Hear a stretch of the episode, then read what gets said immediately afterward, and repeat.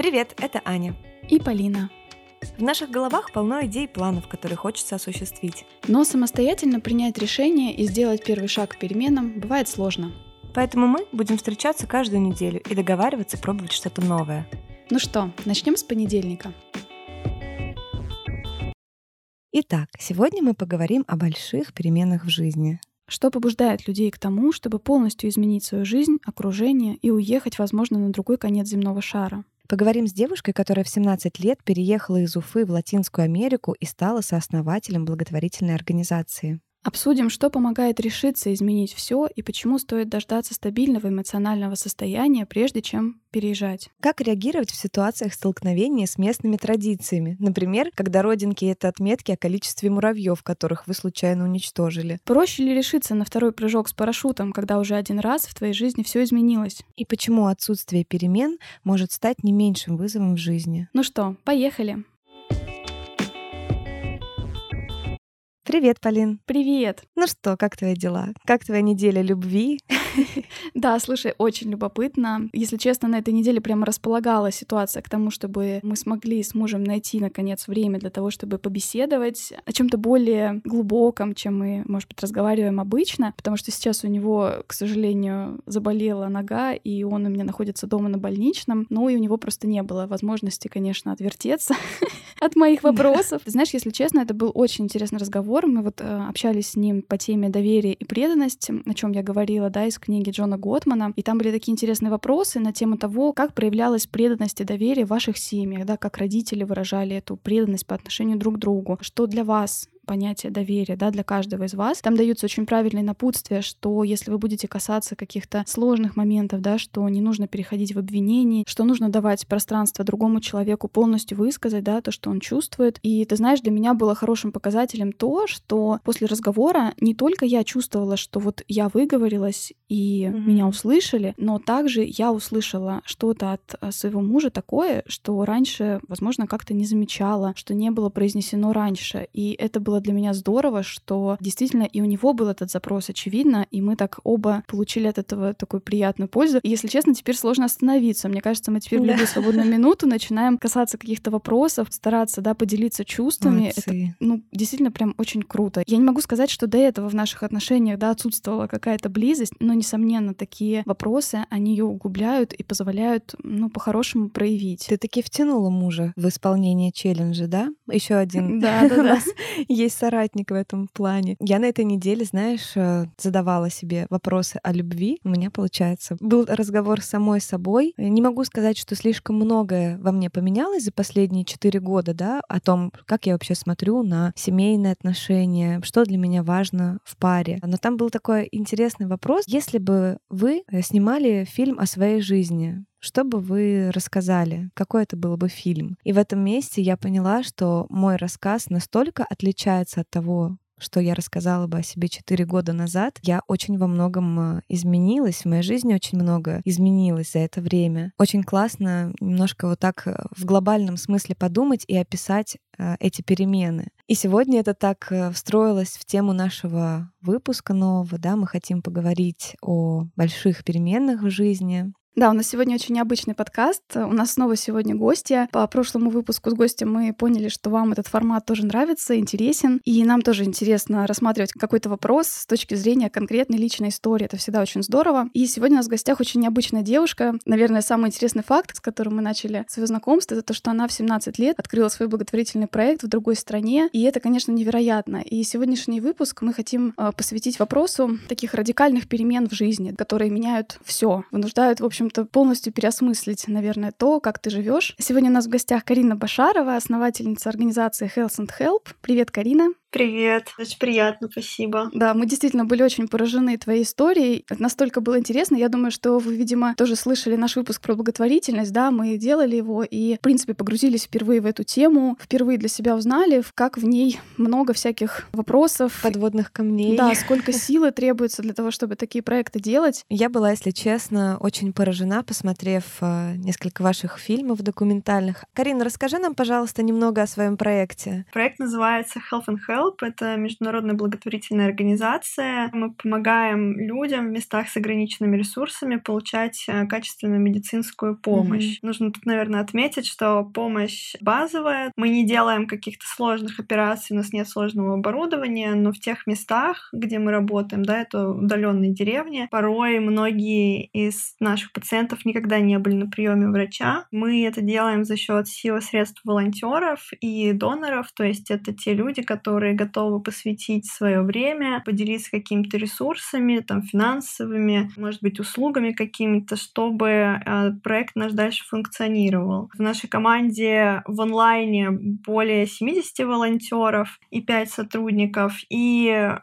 в клиниках до 20 волонтеров у нас. То есть это врачи, фельдшеры, медсестры, фотографы, видеографы, завхозы. Очень много разных вакансий. В онлайне их еще больше. Конечно же, мы бы не смогли вообще ничего этого сделать без тех людей, которые жертвуют. Так, в принципе, мы собрали на первую клинику на строительство и также на вторую клинику в Никарагуа. Ты знаешь, я была поражена тем, какое место вы выбрали для того, чтобы осуществить свой проект. То есть клиника построена, да, действительно в очень отдаленных регионах. И более того, многие люди, которые обращаются к вам, это потомки майя, да, они даже говорят на другом языке. Скажи, пожалуйста, как может девушке русской в 17 лет прийти идея сделать клинику, да, в Гватемале, например, на пустыре для потомков индейцев майя. Ну просто как это вообще? Некоторые такую страну даже не назовут и не покажут на карте. Да.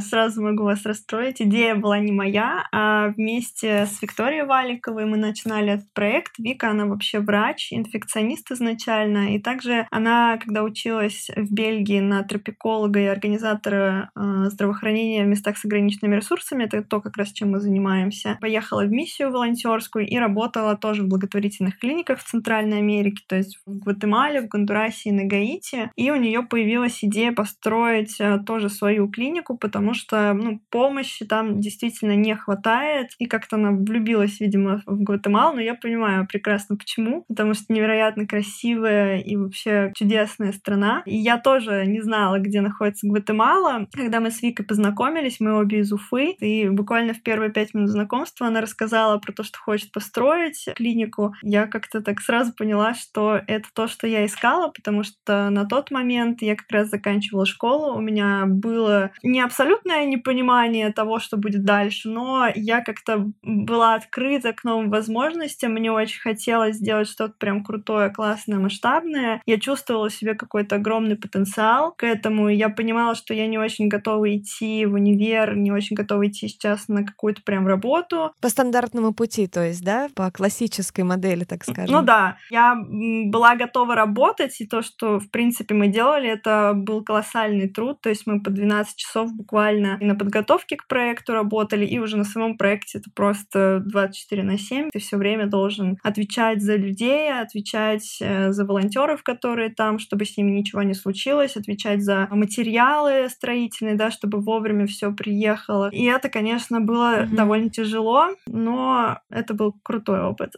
Mm-hmm. Да, знаешь, мы тоже размышляли как раз над вопросом, что может побудить к таким да, переменам радикальным в жизни. И как раз тоже один из моментов, мне кажется, вот он соотносится, да, с тем, что ты сейчас говоришь, когда человек несколько теряет смыслы, да, в том, что есть или то, что предлагается вокруг него, он не чувствует, что тот путь, тот сценарий, который вокруг него реализуют другие люди, да, и который ему предполагается, что он может реализовать действительно его ценности, да, и вот это некая такая история. Очень интересно, я даже прочитала, есть такой, знаете, синдром Гогена. Mm. Гоген, он тоже уехал, ну, mm. уже, правда, в более таком в зрелом возрасте. Смысл в том, что происходят некие личностные новообразования, которые просто не позволяют тебе реализовываться в той колее, которая вот окружает тебя на данный момент. И это очень интересно, потому что у меня лично прям сразу возник вопрос, да, почему, почему сразу, почему в 17 лет, а не, знаешь, не ждать какого-то момента, когда я подзаработаю или, может быть, куплю свое жилье, да, закрою, например, да, какие-то базовые вопросы. Вот у тебя не было в процессе какого-то чувства, что ты, возможно, что-то упускаешь, да, каких-то сомнений? Мне кажется, что если ждать, можно никогда не дождаться. Это, знаешь, как с детьми. Ты никогда не будешь готов к рождению ребенка, и ты никогда не будешь готов к строительству строительству клиники в Гватемале. Поэтому, ну, мой такой путь, он, конечно, был с места в карьер. Я понимаю, что для многих людей это не так работает, это нормально, что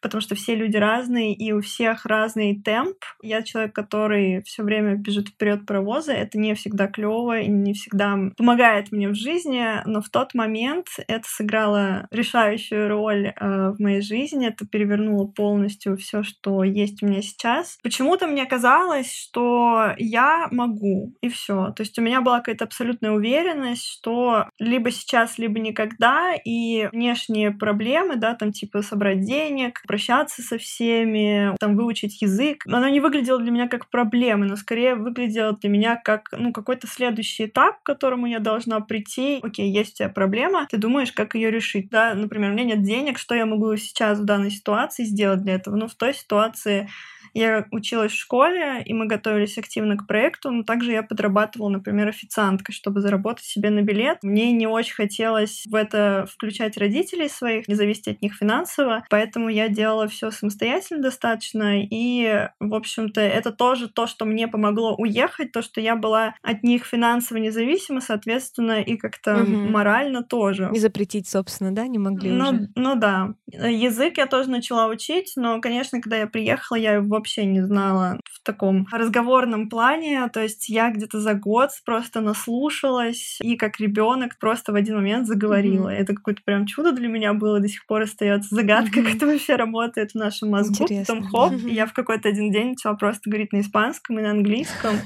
И это было прям вау, эффект такой. Я пытаюсь примерить, э, например, на себя сейчас такой сценарий, да, именно радикальный, и именно вот с чистого листа, например, тебя не приглашают, а давайте вы переедете там в Швецию, да, европейскую, чистенькую, хорошую такую страну, работать вот в такой-то корпорации. Ну, вам нужно будет выучить язык, например, да, и подкопить денег на переезд. Это как бы звучит еще приемлемо для меня. Но вот, например, по твоему сценарию я понимаю, что в свои, там, да, мне сейчас 29 лет, блин, у меня бы взорвался мозг от того, что да как, да вы что, да это же нереально вообще. То есть мне кажется, наверное, момент э, радикальных таких перемен и некоторого авантюризма стоит попробовать действительно как можно раньше, пока ты не оброс этими лишними сомнениями, лишними какими-то догадками о том, как может все не получиться, например. Возраст э, в тот момент сыграл для тебя такой плюсик дополнительный, да, побудивший тебя рискнуть, потому что тебе, ну, можно сказать, нечего было терять. Карьера, да, семейные отношения, например. Скажи, пожалуйста, а что ты теряла, когда ты переезжала в Гватемалу? Ты очень точно заметила, что люди, которые решаются на такие вещи, им действительно, может быть, нечего терять, и это ключевой момент, который позволяет тебе решиться. Я просто это еще могу сказать на опыте работы с нашими волонтерами, потому что когда ты их, в принципе, спрашиваешь, почему вы едете, в чем ваша мотивация, там, ладно, если ты едешь на месяц, окей, это понятно. Если ты едешь на год, возникает вопрос, а что в твоей жизни такого происходит, что ты решаешь настолько сильно ну, поменять свое окружение. Угу. И, конечно, у многих это какой-то челлендж э, с собой, это неудовлетворенность может быть в настоящей реальности, это может быть разрыв отношений, потеря, не знаю, идеалов, да, каких-то, разочарования в системе, даже ну, той же медицинской. Наша задача тоже стоит такая, что мы очень аккуратно подходим к выбору кандидатов, то есть мы не берем людей, которые которые сейчас находятся в не очень стабильном эмоциональном состоянии, mm-hmm. потому что переезд — это настолько ну, стрессовая вещь. Фактически ты погружаешься вообще в новый мир, ты как будто улетаешь на Марс. И если ты не в стабильном эмоциональном состоянии, для тебя это будет очень тяжело, ты их, скорее всего, не выдержишь и уедешь в конце концов, чего мы стараемся, конечно, ну, предотвратить, потому что это для нас критично, mm-hmm. так как mm-hmm. у нас подготовка волонтеров занимает достаточно большое количество времени. А что я теряла. Кажется, я вообще на тот момент не особо что-то теряла, я скорее приобретала, потому что, ну, окей, я закончила школу. В общем-то, я уже жила какое-то время отдельно от э, своих родителей. Меня ничего не сдерживало, чтобы уехать. Угу. Ну, смотри, может быть, это просто такие моменты, которые не совсем, да, могут быть осознаваемы, но как минимум, да, это привычное окружение. В понятие окружения, да, можно вложить и друзей, и близких, и родственников, отдыхов и в то же время привычную какую-то, да, жизнь, потому что мы видели тоже фильм, да, и мы видели, как там э, живут э, люди, как врач, да, приходит домой к пациенту, к больному, то есть это совершенно другой быт. Ну да, это действительно большое потрясение, вот как ты сказала, да, что для этого эмоционально нужно быть очень стабильным и э, готовым. И большой вопрос, особенно, да, учитывая тоже твой возраст, как отнеслись твои родители, да, к этому. Ты вот сказала, что ты постаралась их сильно не напрягать этим вопросом. Все мы можем представить, что было бы, если наш ребенок пришел и сказал нам, я уезжаю, мам, на другую половину земного шара.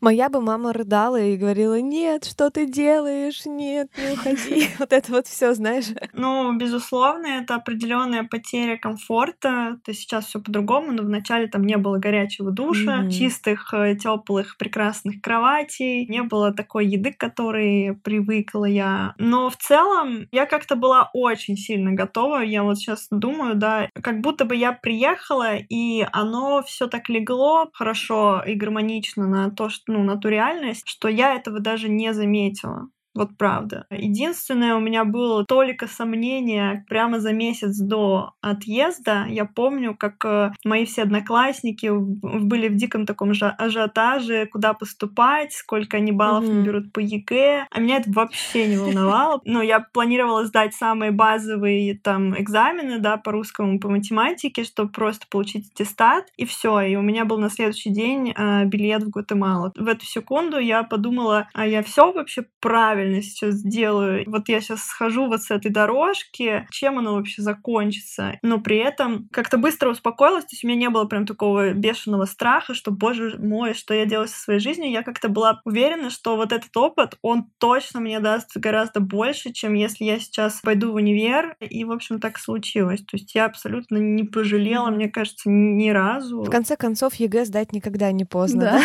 сейчас, кстати, планирую в следующем году сдавать ЕГЭ, потому что я О, учусь как. сейчас на психотерапевта. Чтобы мне получить сертификацию, мне нужен, конечно, бакалавр, mm-hmm. как минимум психолога. Mm-hmm. Ну, то есть э, получается, что, по сути, ты не то чтобы от чего-то отказалась, ты как будто бы пошла просто в другой последовательности. Ну да. Обычно там люди, знаешь, получили образование, заработали там определенный капитал какой-то и такие, блин, а что я хорошего в жизни сделала? Пойду-ка я работать в Гватемалу, да, на помощь людям людям. А у тебя получилось все наоборот. Очень прикольно. Про родителей, ну, это был не первый опыт путешествий, скажем так, не первый опыт, когда я уезжала из дома. И родители уже просто... Смирились. Они были готовы. Да, в смирении. Понятно, что они вообще не хотели бы, чтобы я так делала. Реально не понимали, что происходит. И мне кажется, они даже до конца не верили, пока я просто взяла и не уехала. Сложно, в принципе, поверить, что человек простой, обычный, без денег, там, без связи, предприятий может э, реализовать такой масштабный проект. И мне кажется, просто не верили, что мы соберем денег, волонтеров, как будто бы, ну, окей, какое-то забавное хобби.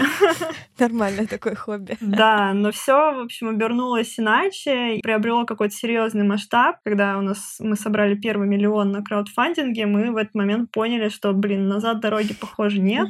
Ты знаешь, что я заметила сейчас в том, что ты рассказала? Одну очень интересную мысль. Когда в твоих переменах есть вот этот элемент ответственности еще за что-то и за кого-то, например, да, те самые деньги, которые вы получили, возможно, в вопросе глобальных перемен обязательства, наложенные на себя, может быть, даже немножко искусственно, да, или выбрать как раз-таки в пользу того, чтобы еще какие-то обязательства иметь, кроме как своей собственной жизни, порой, наверное, являются и таким мотором для того, чтобы к этому решению все-таки, ну, его как-то логически реализовать, а не слиться в какой-то момент, да, при появлении трудностей. Ты все верно говоришь про обязательства обязательства очень сильно мотивировало, можно так сказать, то, что люди, во-первых, mm-hmm. верили, да, то есть, что вообще-то кто-то поверил в эту идею, начал жертвовать и присоединяться как волонтер. Нам самим казалось это что-то чем-то очень безумным. Когда люди начали собираться вокруг, это, конечно, приобрело уже менее безумный какой-то масштаб и уже стало реальностью. 12 человек и волонтеров готовы выезжать, купили билеты, у вас там собраны какие-то деньги на первый этап строительства. Слиться не нереально. Ну да, действительно. Знаешь, интересно тоже заметила момент, когда мы ставим перед собой какую-то цель, да, большую, как мы о ней мыслим, да, и как это влияет на нашу мотивацию. А мы это, по-моему, как раз рассказывали тоже в нашем выпуске про постановку целей. Меня впечатлила мысль, что, да, мозг, он может нас, во-первых, останавливать от такого чрезмерного приложения усилий, когда ты никогда этого не делал, да, и мозг действительно может тебе подкидывать какие-то вопросы, связанные с тем, что ты что-то серьезно собираешься, да, сделать вот такое-такое большое дело. С этой точки зрения, да, разбивать это на что-то более мелкое, какие-то мелкие этапы. Нам нужно сейчас собрать вот столько-то. Не найти какого-то миллиардера сразу, который нам построит сразу все три клиники, обеспечит их лекарствами, а собрать вот первый миллион, да. Мне кажется, это тоже немножко позволяет тебе не потерять энтузиазма, да, и двигаться постепенно, и помнить о том, что, да, может быть трудно. Ты вот говоришь, да, что у тебя было, была сильная уверенность в себе, при этом, да, ты говоришь, что это отчасти было безумной затеей, ощущение того, что это может быть трудно, оно все равно, да, присутствовало. Точнее, что это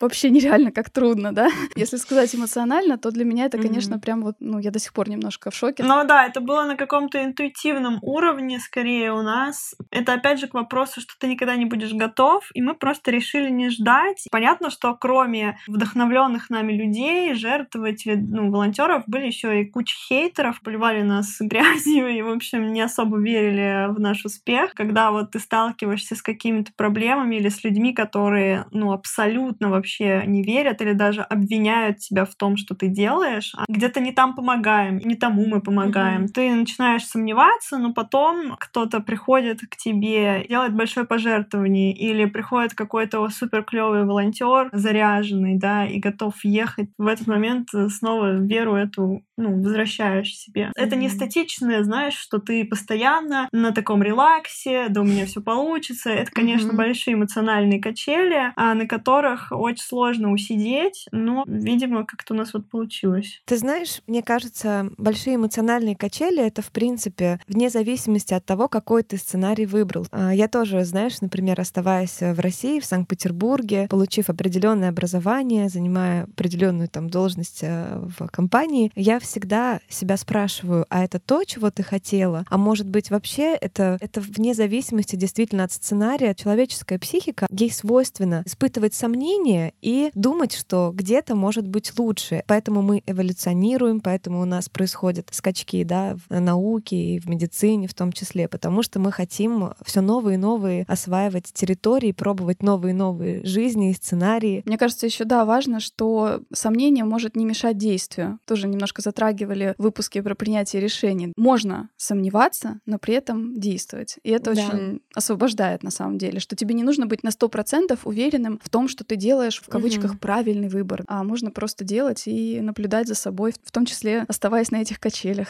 Да, вообще человек, он живет э, в такой плоскости полярности, да. Вопрос не в выборе какой-то одной полярности, не в существовании или это, или то. И может быть и то, и другое. Понятно, иногда мы не можем ну, получить все сразу, но ты очень здорово подметила, что можно сомневаться, но при этом продолжать делать. Угу, кстати, да, хорошее замечание. Скажи, а был ли у вас какой-то план Б на случай, если вдруг что-то пойдет не так? Если бы там не собрали сумму, если бы не стали приезжать волонтеры? Продумывали вы, ли вы это заранее или вообще в целом было понимание того, что делать в такой ситуации? Знаешь, ощущение того, что ничего не получится, у нас, наверное, не было. Или мы очень сильно его отрицали. Конечно, было куча трудностей, по-прежнему куча трудностей, особенно в пандемию, когда у нас как раз не приезжали волонтеры, не привозили лекарства. И, конечно, тут не то, что план Б, тут план Z нужен. Мы ну, очень долго с Викой жили в таком ну, постоянном стрессе. Очень много у меня лично было панических атак. Там большой донор там какой-то сказал, ну, знаете, в этом месяце что-то меня денег нету, поэтому делайте, что хотите. И ты думаешь, а где вообще брать эти деньги, чтобы купить лекарства? Или чтобы, ладно, лекарства, чтобы достроить клинику. Хорошо, мы там собрали на первый этап, а вообще-то mm-hmm. этих денег э, далеко не хватало на то, чтобы построить полностью здание, полностью закупить туда мебель, оборудование. Ну, вообще, это на самом деле творчество большое. Какое хорошее слово. Да-да-да. Э, придумать и вообще включить свою голову, включить смекалку и мыслить нестандартно нестандартно, мыслить оригинально очень. Ну, у нас есть куча разных примеров. Один из моих любимых. Как-то мы поняли, что волонтеры очень скудно питаются. Мы ели в основном рис и капусту. И, в общем, чередовали это все. Я, в общем, написала в очень большое количество компаний, которые производят еду в Гватемале, и одна из них ответила нам и пожертвовала нам тонну просроченной, правда, еды. Было много сухих продуктов, да, то есть, например, макароны, что можно употреблять на самом деле. Mm-hmm. Разнообразили питание, не скажу, что это было прям супер клево, но уже лучше, чем, чем, чем было. Ничего, да. да, ну или, например, что очень часто наши медики сталкиваются с тем, что все-таки надо помнить всегда, мы оказываем базовую медицинскую помощь. Очень часто местные жители, пациенты наши, у них не то, что денег э, купить медикаменты, у них денег на дорогу, чтобы добраться в большой госпиталь нету. Иногда приходится действительно понимать, что да, здорово было бы сейчас его отправить на анализы, но это нереально. Ты говоришь, вот вам там 100-500 анализов, которые вам нужно сдать, идите сдайте, потом возвращайтесь, мы поставим диагноз, пропишем лечение, дадим медикаменты. Этого не произойдет, он никогда больше к вам не вернется. У него просто нет денег. В какой-то момент ты, в общем, идешь на сделку с совестью и, в общем, в ограниченных ресурсах предполагаешь, что это может быть, и лечишь его от того, что ты думаешь, что это может быть. Mm-hmm. Да, это, это очень был важный тоже момент, момент. В принципе, медицина сама по себе, да, врачебная помощь — это тоже очень тяжелая сфера эмоционально, скажем так. Меня впечатлило, насколько я поняла, есть еще собственные такие традиции, да, у этого народа, мнение о том, что медицина не всегда нужна и вообще низкая ценность собственного здоровья. И это, конечно, наблюдать очень, наверное, тоже тяжело, да? Да, вообще людям, которые, ну, не работали никогда в таких странах, конечно, когда они приезжают, у них первое время вообще абсолютный шок. Мало того, что люди просто, ну, не умеют там читать, писать многие. И, конечно, у них нет никакой приверженности вообще к здоровью, что вообще-то, чтобы там продлить жизнь и как-то качественно жить без боли, нужно для этого что-то делать. Это люди, которые жили так веками, очень сложно ну, переубедить их так быстро, как нам бы хотелось. Mm-hmm. Но очень радует, конечно, то, когда люди все-таки наши пациенты выздоравливают или они соблюдают то лечение, которое мы им назначаем. Ну, конечно, это подбадривает немножко, веру возвращает тебе, но все-таки много людей, которые не понимают. Надо понимать, что мы не боги, мы не можем каждого спасти. Мы делаем, да, все возможное важно, но в какой-то mm-hmm. момент нужно остановиться и понять, где проходит твоя личная граница, где граница другого человека, и ну не всегда ты можешь помочь mm-hmm. ему. Да, это большой вопрос, конечно. Мне понравилась еще тоже фраза вот Виктории как раз из э, видео про вас, что не должны люди в современном мире э, умирать от излечимых болезней, да, таких довольно простых вещей, которые просто там запущены, те, с которыми можно жить и справляться. И это, конечно, очень впечатляет. Мы, наверное, оставим в описании ссылку тоже на этот э, фильм, он очень интересный и вы можете тоже визуально ознакомиться с этими, с тем, в каких реалиях работает Карина, да, и ее сотрудники. Это очень интересно. Посмотрите на то, как это действительно выглядит. Это впечатляет, нас впечатлило просто невероятно. Да, знаешь, это только часть, да, ваших э, подводных камней, что недостаточно средств вообще у населения, но есть еще и некоторые нюансы, которые меня повергли в шок. Например, оно как бы и смешно, и грустно. То есть э, родинка, которую врач говорит, не мешало бы ее проверить и быть вообще осторожным на солнце, например, например. Она говорит, да не, не переживайте, это ничего страшного, я просто вчера на муравья наступила, и поэтому у меня теперь появилась новая родинка. И много ли таких э, необычных, связанных с менталитетом, с их, может быть, религией, с их уровнем образования, вещей, которые вам как-то приходится обходить и что-то им объяснять? Да, мы э, вообще всем волонтерам, которые едут на проект, объясняем, что не нужно бороться с традициями, суевериями. А наша задача другая. Наша задача максимально максимально помочь и оказать нужную, ну, необходимую медицинскую помощь, а не переубедить человека и не сказать, как ему нужно жить. Угу. Конечно, мы стараемся проводить просветительские, образовательные лекции, да, медицинские какие-то. С каждым пациентом мы стараемся побеседовать и вообще рассказать, что с ним происходит, что это за заболевание, как с ним жить. Очень важно не нарушить тонкую границу его вот этих суеверий, возможно, его э, искренней веры с тем, чтобы действительно объяснить, что это, во-первых, лечится, что ей, может быть, не всегда mm-hmm. так плохо, если это, конечно, лечится, что, в принципе, если она будет соблюдать определенные медицинские ритуалы, условно, да, говоря, то mm-hmm. э, это можно, в общем, исправить. То есть мы объясняем, что важно мыть руки перед едой, что важно кипятить воду или, ну, там, покупать фильтры для воды. Важно соблюдать диету, не есть очень много там сладкого, жареного, потому что они понятия не имеют о том, как должно выглядеть сбалансированное питание. Люди с небольшим достатком, они очень часто покупают самые дешевые, некачественные продукты, которые впоследствии mm-hmm. приводят, конечно, к очень плачевным вообще ситуациям. Очень много у нас а, пациентов-диабетиков. Они в совершенно запущенном состоянии приходят. Самое сложное, на самом деле, это убедить их, что больше нельзя есть тортильи, что им больше нельзя пить газировку. Понятно, что она придает мгновенно сил, и работать в поле становится легче, но это не выход.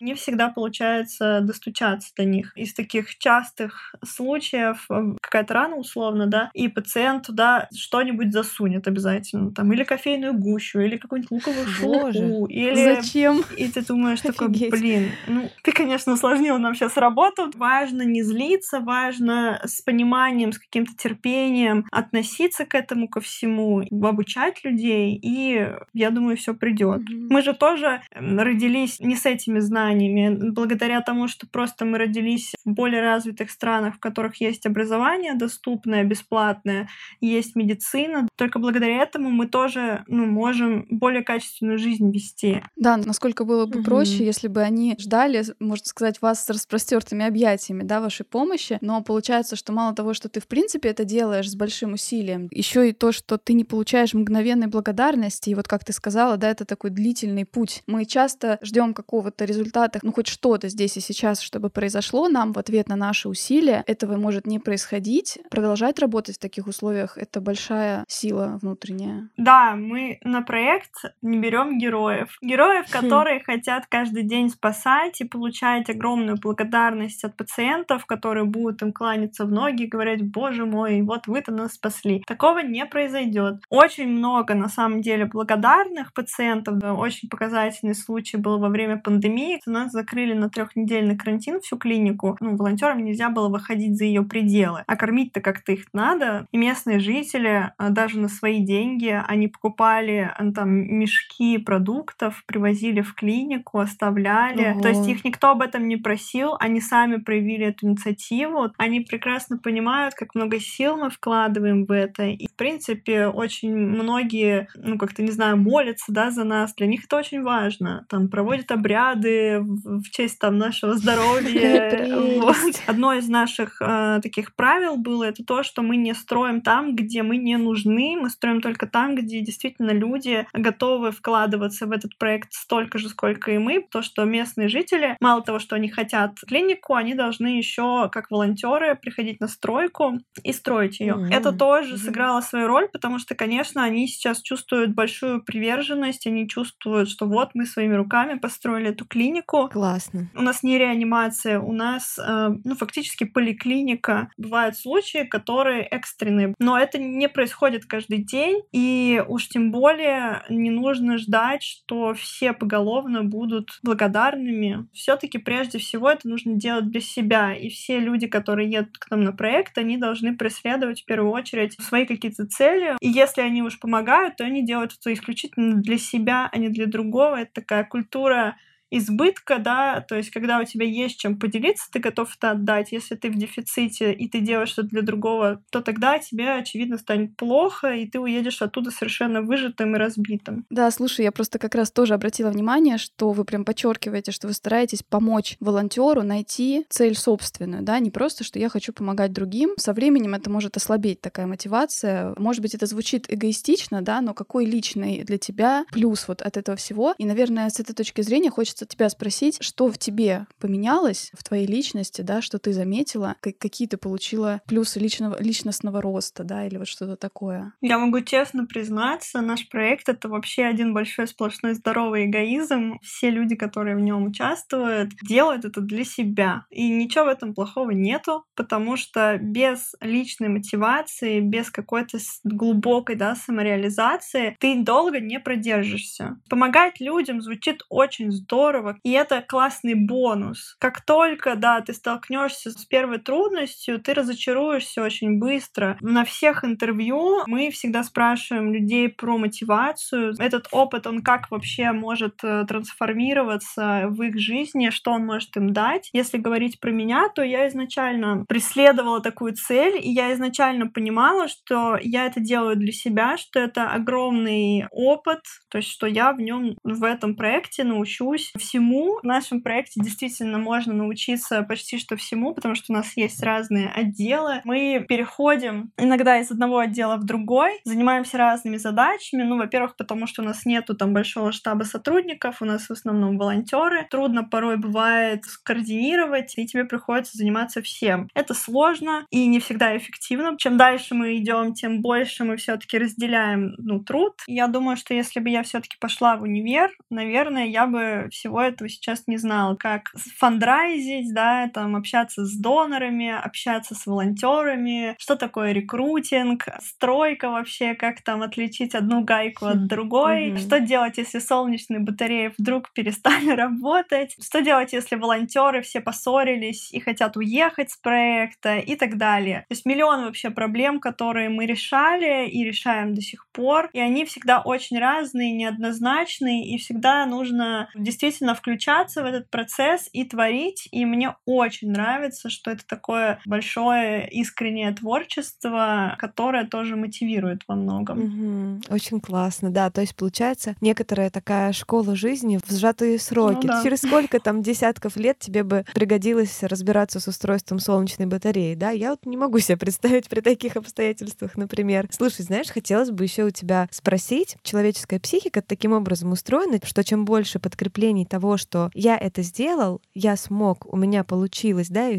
вот этих ментальных галочек дан, тем больше у тебя уверенность, смелость следующие перемены впускать в свою жизнь. Есть ли такое, что теперь ты понимаешь, что а вот через три дня ты сможешь, например, поехать и вообще где-то в северном каком-нибудь холоднющем регионе открыть тоже еще какую-то клинику, потому что ты уже один раз смогла? Тут неоднозначная ситуация. Если нужно открыть клинику в холоднющем севере, это будет понятно, как это сделать, и я думаю, что это уже не будет представлять прям какой-то сложности, чтобы решиться, но понятно, что это довольно сложный процесс, колоссальное вложение, которым, ну, пока что мы не готовы, то есть наша задача сейчас стабилизировать те клиники, которые есть. Никарагуанская клиника построилась не так давно и запустилась вообще буквально несколько месяцев назад. Если речь идет про задачи, которые мне уже знакомы, то тут, в общем-то, наверное, нет сложностей, кроме того, что я буду все время думать, это не так легко, как может показаться на первый взгляд. Это как второй прыжок с парашюта. Первый раз ты не знаешь, что тебя ждет, mm-hmm. и ты прыгаешь, у тебя есть какое-то волнение, но в целом тебе не так страшно. Второй раз, когда ты прыгаешь, ты понимаешь, что тебя ждет, и ты уже такой, может быть, и не стоит. А если речь идет вообще, в принципе, про какие-то другие вещи, тут сложно, знаешь, что ты когда вот сделал что-то такое, ты думаешь, а я вообще когда-нибудь еще такое смогу сделать? Можешь ли ты ну, прыгнуть выше еще вот того, что ты уже сотворил? Самое главное на самом деле в этом во всем, хочешь ли ты этого? Я сейчас на самом деле в таком немножко замедленном состоянии. Во-первых, я переехала в Москву. Если последние там пять лет я жила в Латинской Америке и в США. И я очень много переезжала, и у меня не было какого-то своего дома, какой-то стабильности. То сейчас я максимально в таком размеренном состоянии. Уже два года я живу в Москве. На самом деле вот это самый большой челлендж. Опять не прыгать в это во все, потому что очень здорово. Я умею жить в борьбе, но очень, ну, я не умею жить в каком-то спокойствии, в хорошей такой жизни, когда все, в общем-то, нормально. Вроде по проекту ну, как-то уже стабилизировалась, там появилась какая-то очень большая команда. Я начала уже как-то больше посвящать времени личной жизни. Появился дом, появилась учеба, которая меня очень радует, появились отношения, которые мне очень дороги. И, конечно, в этом во всем хочется оставаться, но при этом очень сложно не жить вот в этой постоянной, в постоянном стрессе. Мне кажется, мы очень все понимаем, да, немножко mm-hmm. о чем ты говоришь, хоть у нас, может быть, не настолько, да, ситуация такая, но мы, наверное, наверное, многие оказываемся заложниками вот этой борьбы, да, между тем, что очень хочется развиваться, куда-то двигаться, делать что-то иногда на пределе своих возможностей, и в то же время не упускать возможность просто проживать радостно, комфортно, события, которые с тобой происходят. Мне почему-то очень было интересно спросить у тебя, сколько праздников, не знаю, пришлось тебе провести, не знаю, новых годов, встретить в каких-нибудь э, самолетах или странных условиях. Мне кажется, тоже такое, наверное, было не раз. Ну да, в целом. По-моему, два года назад, в свой день рождения, как раз летела из Латинской Америки в Москву домой. Ну, мы приезжали на несколько месяцев, снимали ролики для проекта. Тогда я летела обратно. Была очень уставшая и очень радостная, потому что летела к своей кошке. Я, в принципе, не особо зацикливаюсь в таких вещах, вот. Но всегда оно было странно. Я больше помню, как мы провели день рождения нашей волонтерки Ксюши в Никарагуа. Там начались протесты вооруженные. Мы приехали как раз в Никарагуа, и, в общем, мы сидим в кафе, и тут э, просто я поворачиваюсь в окно на улицу, смотрю, и люди просто бегут все толпой. Я думаю, блин, что происходит? Потом я вижу машины очень быстро едут. Все кафе начинают закрывать вот эти свои шторки. И я смотрю на официанта и говорю, что происходит вообще? А вы что, не знаете? Сейчас протесты начнутся. Мы, конечно, были совсем не готовы, но в итоге мы зашли в какой-то там ближайший отель, а, заселились в него и всю ночь э, слушали, как стреляют, и боялись, что, короче, к нам кто-нибудь зайдет и тоже нас расстреляет. Боже. Как из кино. Слушай, ну ты, конечно, смелая девчонка жить э, при таких обстоятельствах непредсказуемых, авантюрных и вообще как из фильма. Да, знаешь, действительно нас очень впечатлила вообще вся эта история, этот разговор. И я нашла для него тоже такое вот подтверждение. Очень люблю один блог одной девушки. Она свой блог так и называет. Блог осознанных жизненных перемен. И у нее есть одна статья, где она сформулировала три основных момента, да, которые помогают, в общем-то, эти перемены осуществлять. И мне кажется, это как раз очень резюмирует то, что ты до этого называла. Первый пункт, она говорит, что это смелость. И эта смелость э, означает то, что ты можешь действовать в том пространстве, которое тебе доступно на текущем этапе, но при этом не сдавать участки будущих пространств, скажем так, на которые ты зайдешь, страху. То есть не давать страху тебя парализовать. Второй момент, она говорит о принятии. Принятие как то, что есть вещи, на которые ты не сможешь повлиять. Как бы ты ни напрягался, сколько бы ты там не переживал и не беспокоился, ты не сможешь эти вещи проконтролировать. Да? Это тоже очень про то, что ты говорила, вот какие трудности происходят, как люди могут относиться. Третий пункт, э, она называет это любовь. То есть это любовь сначала через то занятие, которым ты занимаешься, но в дальнейшем это такая общая способность направлять свою энергию куда-то вовне, да, кроме того, чтобы заниматься только собой, но и чем-то еще вокруг. Мне кажется, вот эти три пункта, они очень здорово описывают, э, скажем так, природу осознанных жизненных перемен. Mm-hmm. И очень э, здорово, что, в принципе, мы услышали подтверждение, да, всем этим пунктам в твоем разговоре. Это очень классно. По твоим результатам, судя, можно сказать, что это действительно все а, работает. Да, то, что ты сказала, вообще очень мне откликнулось. И вот эти три пункта, особенно пункт принятия, он мне показался больше даже про то, что ты можешь находиться в этой неопределенности. Вот эти два года в Москве, они очень сильно на самом деле повлияли, хотя, может быть, внешне не особо что-то происходило. Тот опыт, который я получила за эти последние пять лет, сейчас я его переосмысливаю, как-то перерабатываю, рефлексирую. Когда ты находишься в этой гуще событий, когда ты бежишь вместе с этой жизнью, да, и ты не успеваешь подумать, что с тобой происходит в этом моменте. Мы всегда были в таком постоянном стрессе, в постоянной тревоге. Когда я вернулась, было довольно тяжело вообще войти в это состояние какого-то размеренности. Как раз тогда еще начался карантин. И это время, оно сильно изменило меня, потому что у меня была возможность вообще просто переосмыслить и понять, чего я хочу. Конечно, там личная терапия очень сильно повлияла, и моя учеба. Жить вот в этом состоянии неопределенности, не думать, что произойдет завтра, завтра, не тревожиться. Это, наверное, самое сложное для меня испытание, которое я сейчас прохожу. Как раньше уже невозможно, а как по-новому еще непонятно. Сейчас я уже все больше понимаю, как по-новому. Это ну, большая тоже работа, которую я веду сама с собой. Ты знаешь, получается интересно. Получается, что по сути для тебя большой переменой стало вернуться в место, откуда ты, собственно, начинала эту тихую гавань, так скажем. Это очень любопытно. Угу. Тут скорее не возвращение, а все-таки создание своего дома. Такой изначальный дом он был в Уфе, но мне хочется сейчас создавать что-то свое уникальное, то, что будет моим местом силы, mm-hmm. можно вот так, наверное, сформулировать, в которое я могу возвращаться, в котором я могу наполняться. Вообще эта тема дома, она для меня, конечно, очень такая трогательная, и мне в ней еще, ну, тоже предстоит понять, как это должно работать. Есть большое желание там продолжать сворачивать горы, но при этом хочется это делать не заканчивая себя, знаешь, mm-hmm. не, не изнашивая себя, потому что очень легко в это состояние попасть и не остановиться в какой-то момент. Да.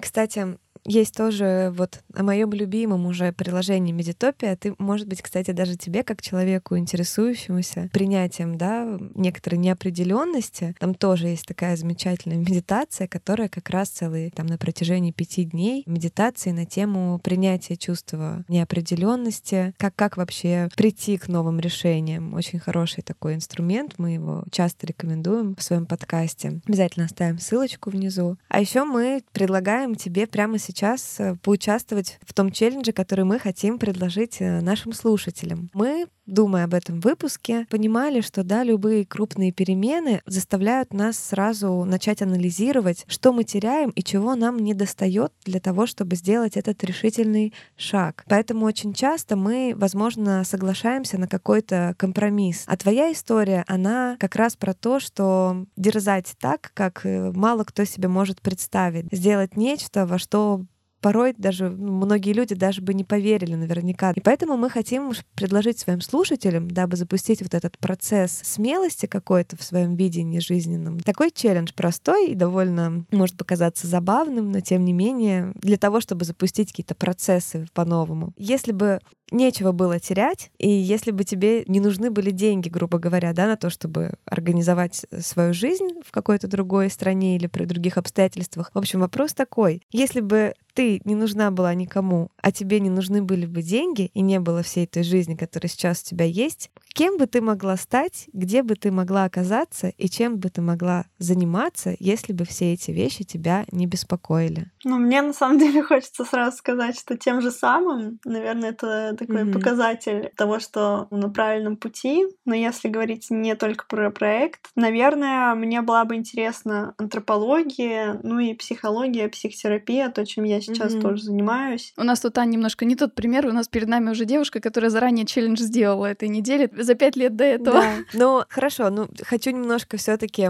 просто отпустить свою фантазию и представить, что ты ребенок, который пишет сказку про себя. Как бы с эмоциональной точки зрения ты могла новую свою жизнь нарисовать? Где бы это было? Что бы ты делала? Как бы начинался, может быть, твой день в этих обстоятельствах? В какой стране? И так далее. Ну окей, если отпустить, то, наверное, во-первых, это больше гораздо природы вокруг, это ближе... Джунгли? Нет, не обязательно. Джунгли уже были. В Гватемале же тоже, наверное, джунгли есть. Ну, в Гватемале больше все таки хвойные леса, как у нас в Башкирии. Но в Никарагуа, да, джунгли есть. Много зелени вокруг. Это, может быть, какие-то животные неопасные. Интересно, да, какие разные у всех возникают, да, идеи, картинки в голове. Кстати, это очень интересно даже картинками попробовать, да, изобразить. Аня, ты предложила, угу. да, как сказку написать, да? А мне кажется, еще классно будет пробовать сделать такой мудборд, да, собрать такую э, картинку, как это могло бы... Обожаю мудборды. Да, они слышат слово мудборд и хочет сразу его сделать, конечно. Да, но, в общем, картинками реально мыслить тоже интересно и прям вот представить, угу. да? Помните, помните в детстве в школе вот эти дурацкие на огромном ватмане плакаты, где типа рассказывали про свой класс, и наши лица лепили там на водолазов, на балерин, на кого угодно, на врачей. Кто кем хочет стать, да? Кто кем хочет стать, да. Представьте, что можно было бы по-детски вот так вот просто безрассудно взять и представить себя любым вообще человеком, человеком при любых вообще обстоятельствах в любой точке мира. Это знаешь, как ментальная игра. Да, по сути, вся жизнь — это ментальная игра. И сейчас мы находимся в своих обстоятельствах и говорим себе, мы не можем уехать, ну как же, у нас тут работа, у нас тут семья, возлюбленный, еще кто-то, или там у нас нету денег достаточно. Поэтому мы немножко так э, зашорены в этом смысле. И чтобы запустить какие-то процессы, нужно, чтобы весы сильно перевесили и исключить вообще все вот эти обстоятельства, которыми мы обычно себя оправдываем. Ну, мне тут э, хочется представить, наверное, и если вообще все можно, мир, короче, без насилия, потому что очень часто меня останавливает от каких-то одиночных путешествий. Это то, что я девочка, и я довольно маленькая, довольно беззащитна. Вот, поэтому я бы, наверное, представила такую идеальную картину мира, где другой человек не может как-то физически что-то с тобой сделать, да, и повлиять на твою жизнь, где много, может быть, природы, где